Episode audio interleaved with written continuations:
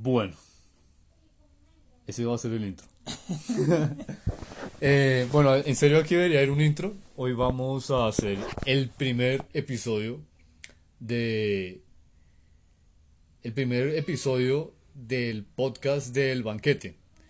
El banquete es un emprendimiento en donde vamos a hablar de todo sin tapujos, sin filtros y además filosofando y de vez en cuando comiendo y calificando la comida con amigos.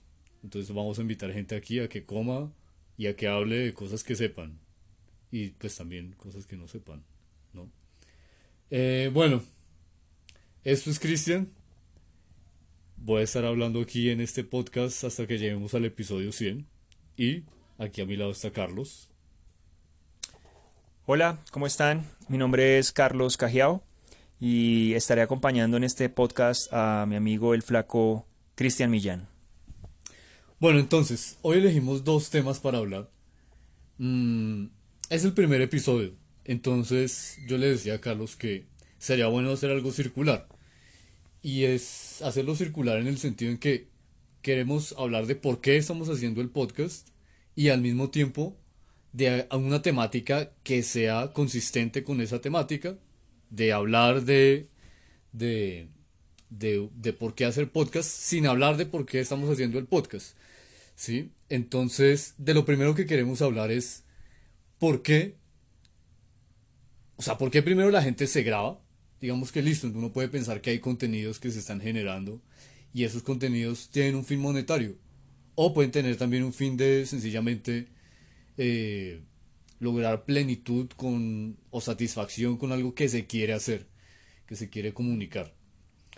Eh, y entonces, una pregunta que, que creo que es importante y que era lo que veníamos hablando antes de empezar a grabar, era que uno no habla igual cuando sabe que lo están grabando, ¿sí? Entonces, empecemos por ahí. Por ejemplo, vos, ¿por qué crees que pasa eso, Carlos? Porque uno empieza a, modificar incluso hasta su carácter, incluso hasta la forma en la que habla, la forma en que proyecta la voz cuando lo están grabando. ¿Y por qué no uno lo haría igual a que cuando está en cenando con la familia y diciendo cualquier cantidad de barbaridades. Pienso que eso tiene que ver con el tema de, de cómo... Yo pienso que esto tiene que ver con el tema de cómo nos queremos escuchar ante los demás. Ya, perdón. Esto yo creo que tiene que ver con la forma en que queremos eh, darnos a escuchar.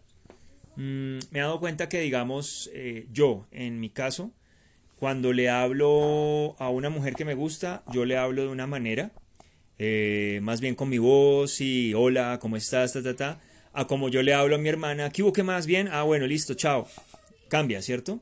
Entonces, no sé, pues, o sea, en ese tema, si tiene que ver con el tema de conquista o el tema de que ya hay una familiaridad, familiaridad entonces ya a uno lo escuchan, pues, como es.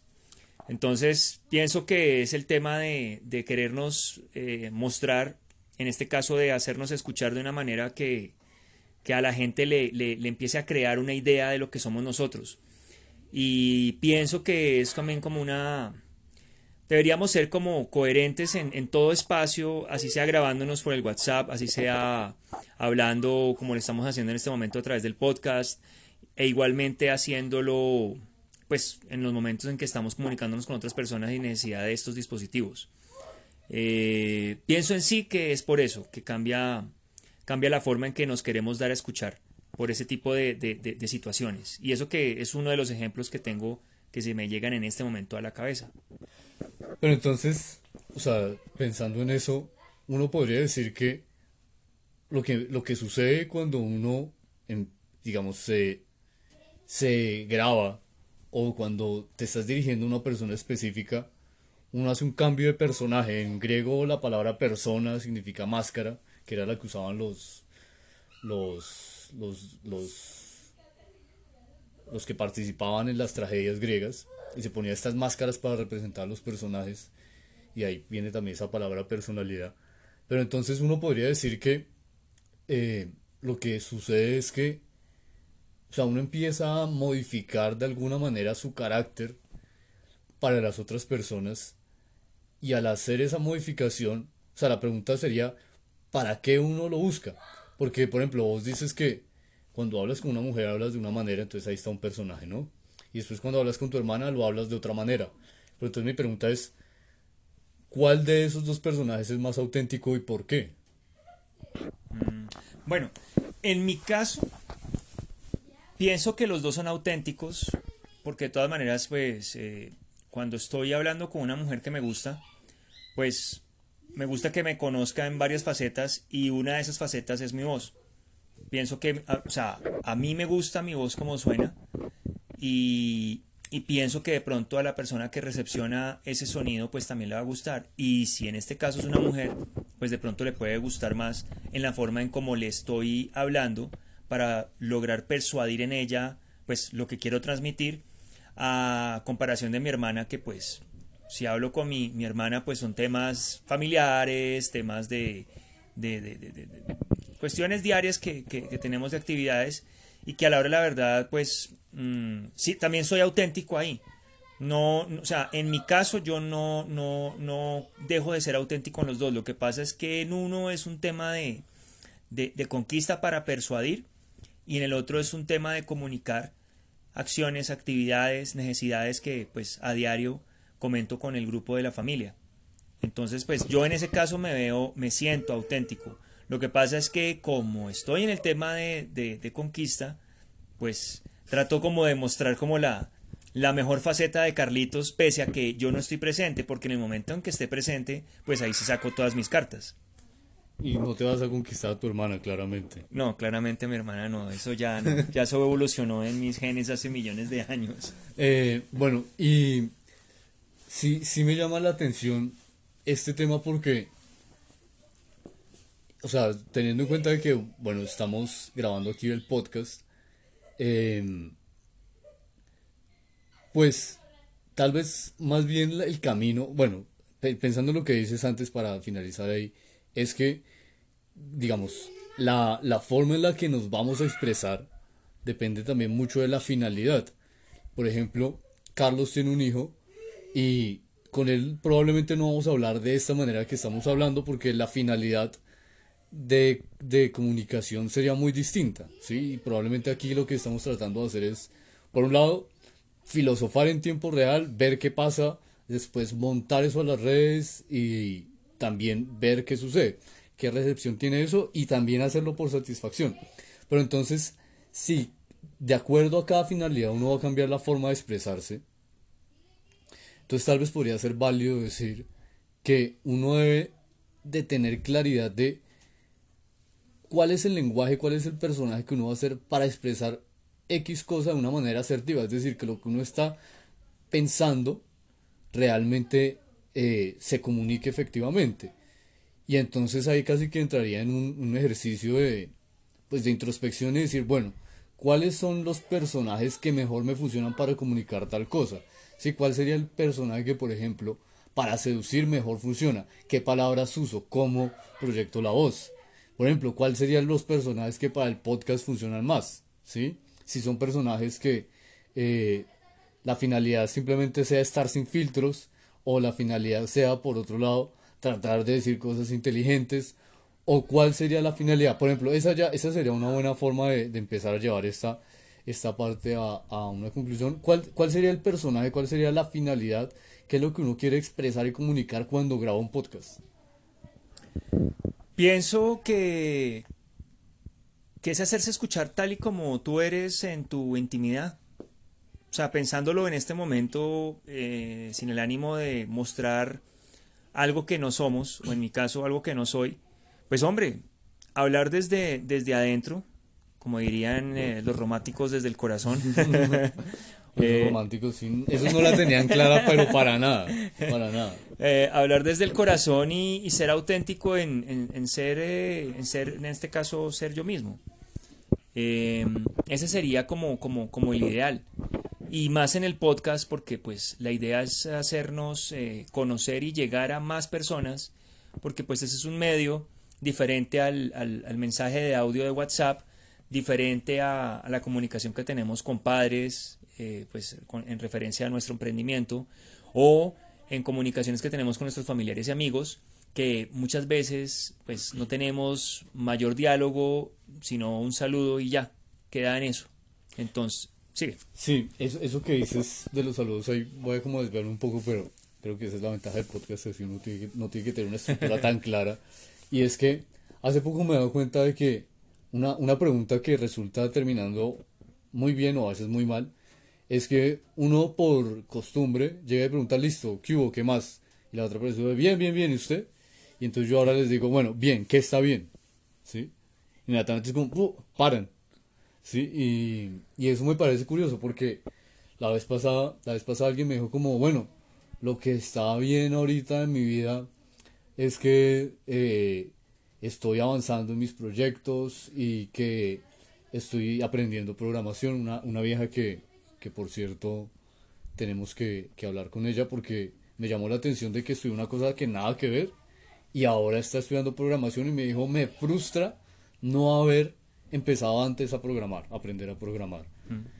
Y, bueno, eso será un tema para otro podcast, pero, pero bueno, que eso ahí porque, porque sí, es cierto de que nos comunicamos a veces de una manera muy adormecida y simplemente lo hacemos por, por, el, por, la, por el contrato social de que hay que comunicarse y de hecho uno también podría pensar, ¿para qué hay que comunicarse?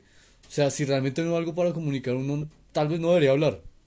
Pero bueno, eso es, eso es algo que he venido pensando últimamente. Pero bueno, entonces, em, lo que queremos hacer es de momento, mientras descubrimos cuál es la mejor forma para hacer podcast, eh, y estamos aquí experimentando, básicamente al tira y afloja, viendo qué funciona, qué no funciona y dejando lo que funcione y obviamente pues quitando lo que no funciona, ¿no?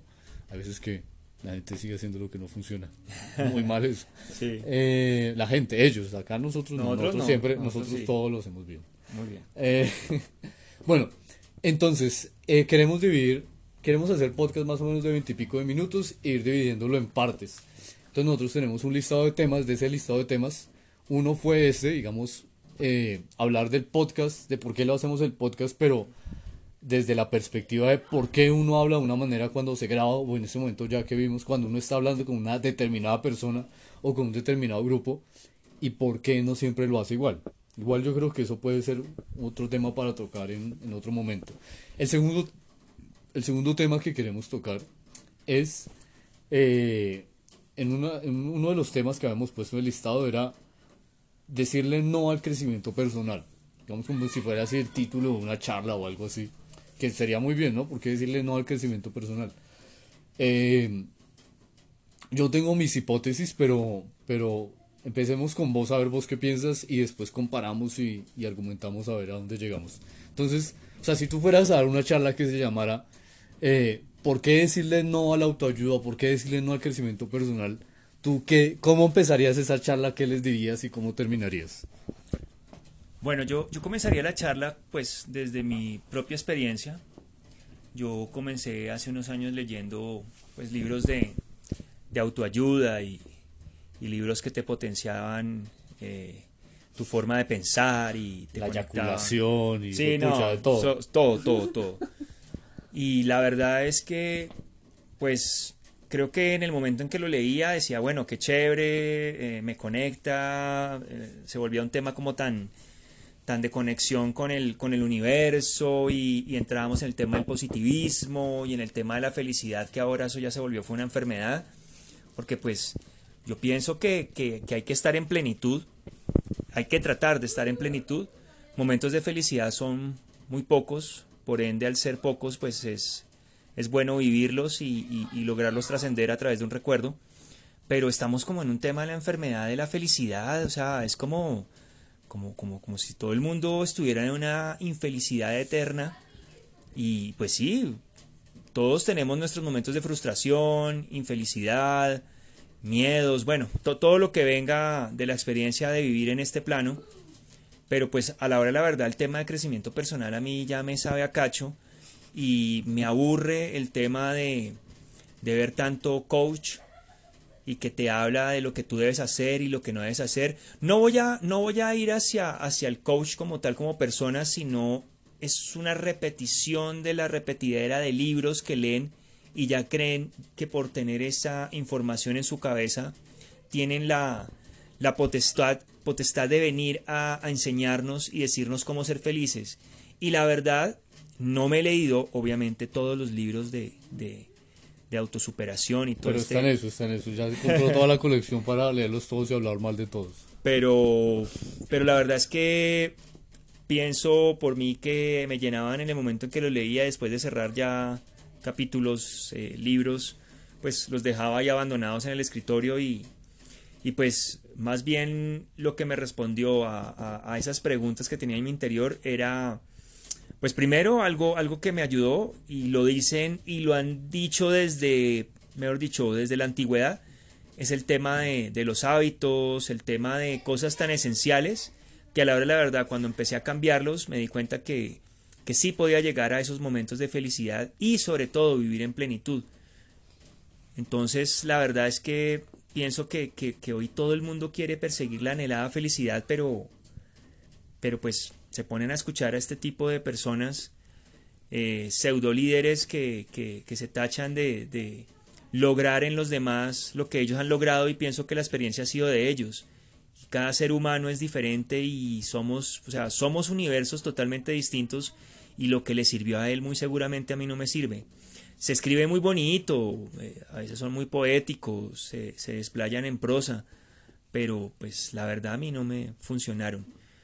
Pienso que comencé con cosas tan básicas que creo que cada uno puede comenzar a, a practicarlas desde conectar eh, con su interior y ahí van a comenzar a ocurrir cosas mágicas. Solamente voy hacia el tema de los hábitos. Habrán otros pasos más que se harán y que he hecho, pero pues ya ahí me desplayaría un poco más de, la pregunta que me hiciste. Bien, vos dirías que leer un libro de autoayuda, de crecimiento personal, digamos como están categorizados generalmente y eh, sería algo así como un paliativo mental o para decirlo en el lenguaje más vulgar, un pajazo mental que la gente se echa mientras lee el libro y después ya simplemente vuelven a, su misma realidad de videos y películas de infelicidad? Pues pienso si el libro la gente lo leyera, lo cerrara y en realidad estuvieran eh, en un mundo en donde no existieran redes sociales, no existieran en sí los problemas, de pronto pues eh, de pronto ahí, ahí uno podría decir, bueno, se van a quedar en sí solos y van a empezar a trabajar por ellos mismos. Porque es que el gran problema que, observo en estos libros, pues le hablan a uno, eh, en este caso individualmente a la persona que lo lee, pero si no se pone en práctica lo que ellos enseñan ahí, entendiendo que pues somos, vuelvo y digo, somos universos totalmente diferentes, eh, se pone en práctica estos ejercicios, lo que ellos dicen y sobre todo entendiendo que pues lo que vemos eh, afuera es una interpretación de lo que tenemos adentro, pues hombre, en realidad yo siento que son eh, paliativos y son temas que no pues que no me, no me, no me sirven siempre y cuando no haya esa conexión. Yo la verdad duré un tiempo desconectado, me, creí que la, la, la solución estaba en estos libros, estaba en cuestiones externas y en realidad pues no.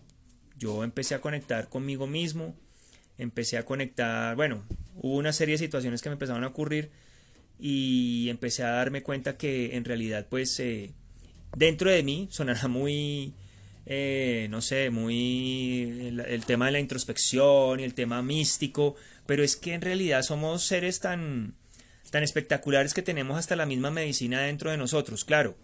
Además de, lo que les dije, de ponerse en ejercicios como los hábitos, viene la alimentación, viene un montón de cosas que es lo que también va a ayudar a que, a que ustedes, o en este caso, hablando de mí mismo, puedan empezar a, guiarse en ese camino que a veces lo vemos como tan perdido en la bruma de, de una sociedad que pues la verdad eh, está está desesperanzada, está, está en un tema de la, vuelvo y digo, la enfermedad de la, de la felicidad, que todo el mundo quiere ser feliz y pues la verdad, ¿qué tal, qué tal todo el mundo feliz? También hay que sentir eh, frustración, también hay que, que sentir temor, también hay que, fue pucha, vivir esas cosas, pero claro, desde, desde adentro empezar a ayudarse y se puede hacer. Lo que pasa es que a veces nos ponemos a, a buscar información en donde, en, donde, en donde esa información en realidad no se ha perdido y, y pues encontramos información que no es muy, muy coherente con lo que nosotros queremos. Entonces, pues la verdad, a mí ese tema de superación personal sí, la verdad lo, lo mando a recoger, no, no me gusta. Estoy, estoy en otro tema, en otro tema, la verdad, pues que más adelante explicaremos en, qué, en qué estamos. Sí, estoy muy de acuerdo con muchas de las cosas que dices.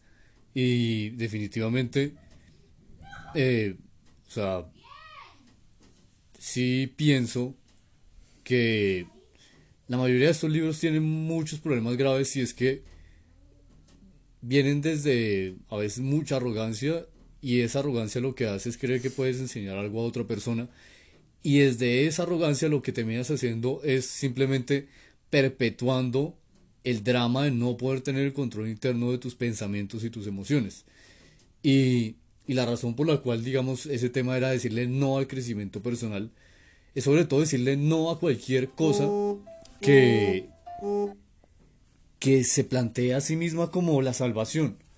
Porque hay, hay una cosa muy bacana y, y es que todo el, el, el, lenguaje también empieza a dar eh, matices de por qué tenemos esta, esta enfermedad de la felicidad, como vos llamas, y que también es algo que había tratado Aldous Huxley en, en Un Mundo Feliz, y es precisamente eso, que un día las personas todas serán adictas a, a la felicidad, al placer instantáneo. Y, y es que este concepto de felicidad que tenemos es muy de los griegos, pero para ellos era eudaimonía y era una cosa más cercana a plenitud. Y la plenitud es compatible con que tú sientas tristeza, es compatible con que tú pienses que quieres matar al vecino, es compatible con un montón de cosas, porque no es un contenido específico, no es, es que usted si es pleno tiene que ser así. No, la plenitud va variando de individuo a individuo de acuerdo a sus temperamentos, ¿sí?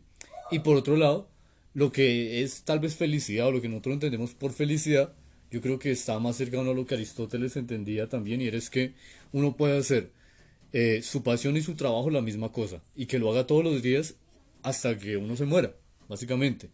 Entonces, si uno tiene una, esa definición de felicidad, tiene algo por lo menos ya más concreto y que puede trabajar mejor. Eso hablando de, del lenguaje.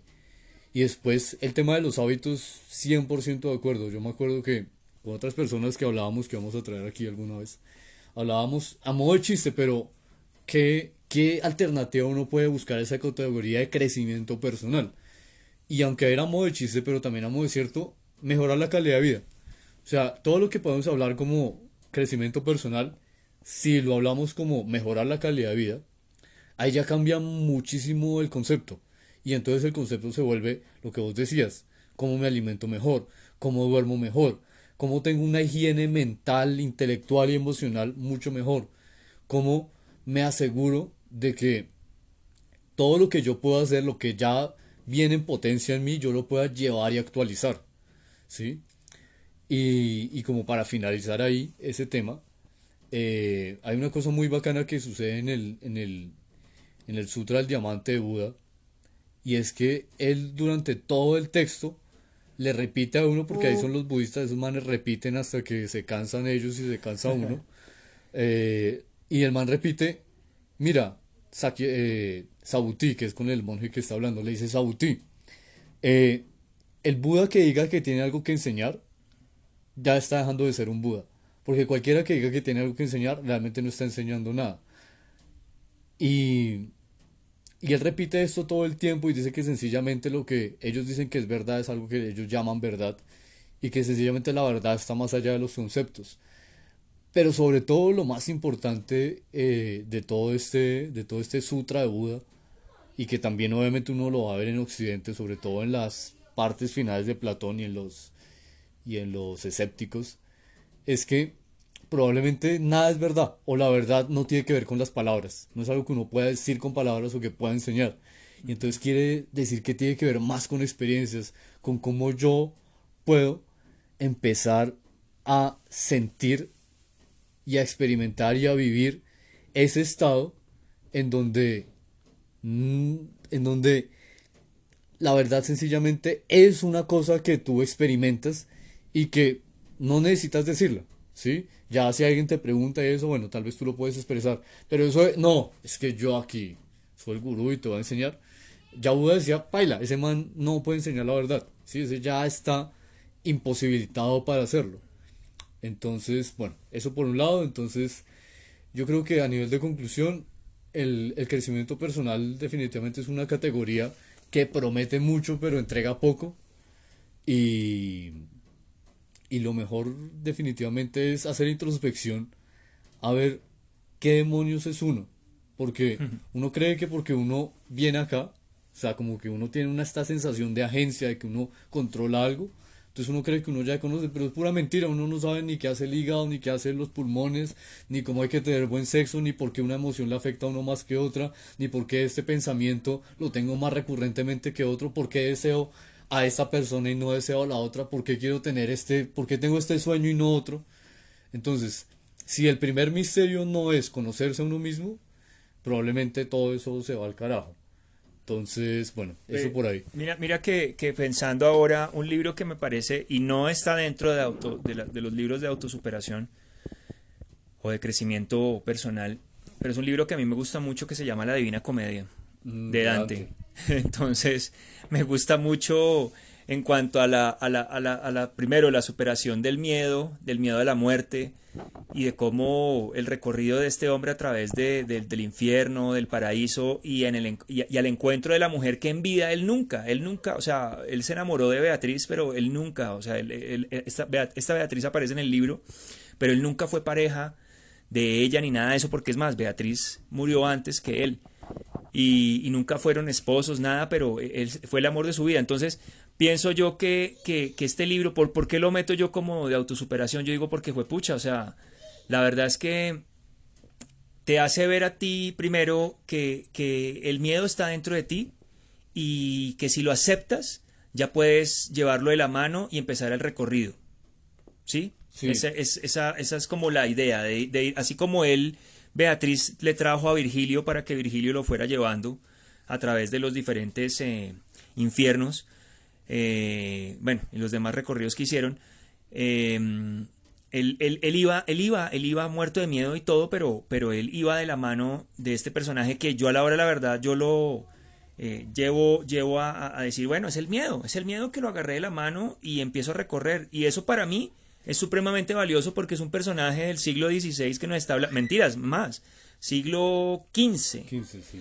Y, y- y, pues mira, ese es un libro para mí de autosuperación. Y, y últimamente me he puesto a ver qué libros de literatura universal son realmente magníficos para empezar a- a- a proyectarse en ellos y empezar a ver a través de sus personajes que tenemos la capacidad de curarnos nosotros mismos y de que no importa lo que sintamos, tenemos que aceptar primero lo que sentimos ¿sí? sea positivo o negativo, no quiero hablar de, de- bien y mal, sea positivo y negativo, y, y a través de la aceptación, de aceptarte tal y como eres, pues vas a lograr esos momentos de felicidad. Entonces, ese libro para mí es un espectáculo, la verdad. Sí, no, y, y de hecho, de hecho es que eso es muy coherente porque, eh, es decir, los estoicos, todo eso es autoayuda, pero es autoayuda en donde ellos simplemente están, o sea, están consignando lo que ellos están pensando del mundo, ¿sí? No, ellos no están haciendo eso para, para que después lo leyera otra gente o demás, sino están exponiendo cómo ellos ven el mundo a unas personas que se inscribieron a su academia, ¿sí? Pero eh, a lo que voy es que, o sea, primero la autoayuda es súper antigua, pero lo que pasa es que antes la autoayuda, digámoslo, era más auténtica o era menos falaz en el sentido en que simplemente era un efecto de que de hacer una actividad de una manera muy profunda. Entonces, las tragedias griegas es autoayuda, ¿sí? Si uno lo piensa muy profundamente, porque una tragedia griega de qué habla del de la tragedia humana de tomar malas decisiones y de que todo se vaya a la mierda, ¿sí? Y, y bueno, Platón también él trata de encontrar por qué el mundo es mundo y en eso hay muchísima autoayuda. Y entonces e- esa sería una conclusión también bacana y es que es mejor buscar, y llamémoslo, yo creo que evolución personal o mejorar la calidad de vida o lo que sea, pero buscar esas perlas de sabiduría mejor en las actividades humanas que tienen otra finalidad que decir es que les voy a enseñar tal cosa. Porque generalmente hay, primero, la sabiduría es más profunda y segundo, uno además tiene un valor agregado y es que si lee Platón, pues se va a enterar de todo el chisme griego de la época. Si lee a Dante, va a tener una literatura eh, de, de neoclásica muy, muy bien elaborada. Si lee a Goethe, la, el joven Werther, pues uno va a vivir todo el sufrimiento que sufrió este man. Eh, si uno escucha una buena sinfonía de Beethoven, también va a encontrar ahí la tragedia de la vida escrita en música, y etcétera, etcétera, etcétera. Sí, entonces es mejor buscar esa sabiduría en, en lugares en donde pasa como un efecto y no como una causa. Bueno, nos extendimos un poco más de lo que planeábamos, pero, pero me gustó. ¿sí? Pero bueno, sí, hicimos dos temas. Se supone Sí. que cada tema más o menos 20 minutos y de pronto, según la agudeza del, del tema que fuéramos eh, hablando, se podía ampliar. Pero bueno, no, bien, pues para hacer nuestro primer podcast. Sí, entonces aquí va un outro eh, que tal vez no vamos a poner, pero eh, probablemente este lo vamos a lanzar para lanzarlo y el segundo lo vamos a editar más y vamos a entrar como en las minucias de la edición que, que obviamente eso es lo más lo más lo más tedioso de todo este proceso, pero pues hay que aceptarlo también porque si uno quiere hacerlo tiene que hacerlo todo el tiempo y como dicen los mexicanos, si uno ama a un perro tiene que amar sus pulgas también, entonces las pulgas del podcast es la edición. Entonces, bueno, lo vamos a dejar así, lo vamos a mandar y en el segundo podcast ya editaremos un poco más. Chao. Bueno, que estén bien. Bye bye.